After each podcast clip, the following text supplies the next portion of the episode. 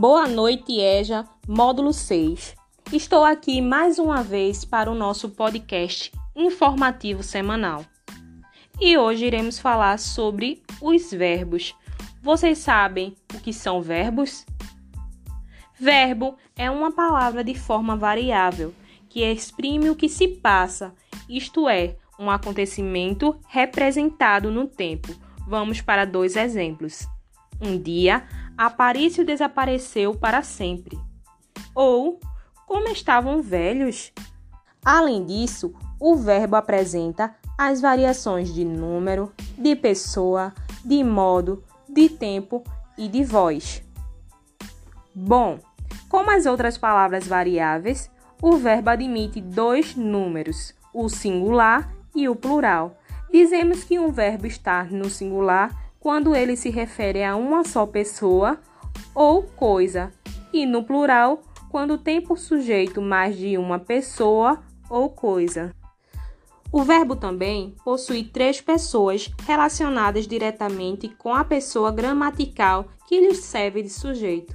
A primeira é aquela que fala e corresponde aos pronomes pessoais eu e nós. Por exemplo, eu estudo, nós estudamos.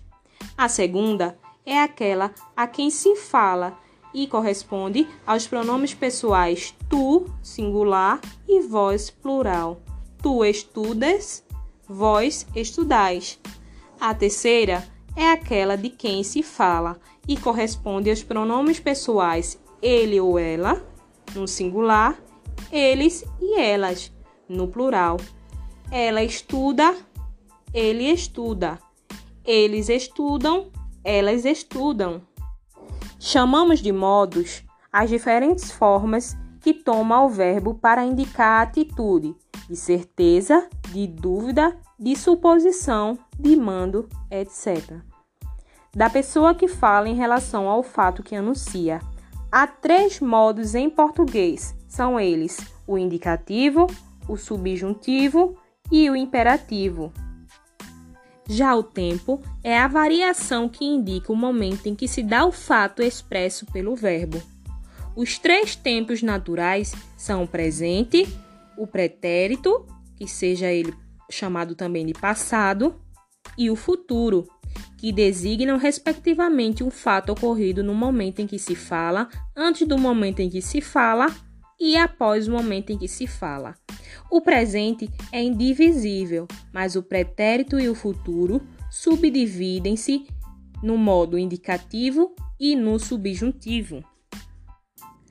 Por fim, o fato expresso pelo verbo pode ser representado de três formas: como praticado pelo sujeito, como sofrido pelo sujeito ou como praticado e sofrido pelo sujeito.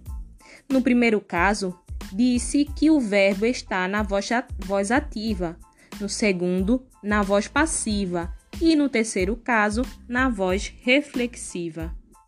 Exprime-se a voz passiva com o verbo auxiliar ser e o particípio do verbo, ou com o pronome apassivador se e uma terceira voz verbal, singular ou plural, em concordância com o sujeito. Já na voz reflexiva, exprime-se a voz juntando-se as formas verbais da voz ativa, os pronomes oblíquo, mi, ti, nos, vos e si, no singular ou no plural.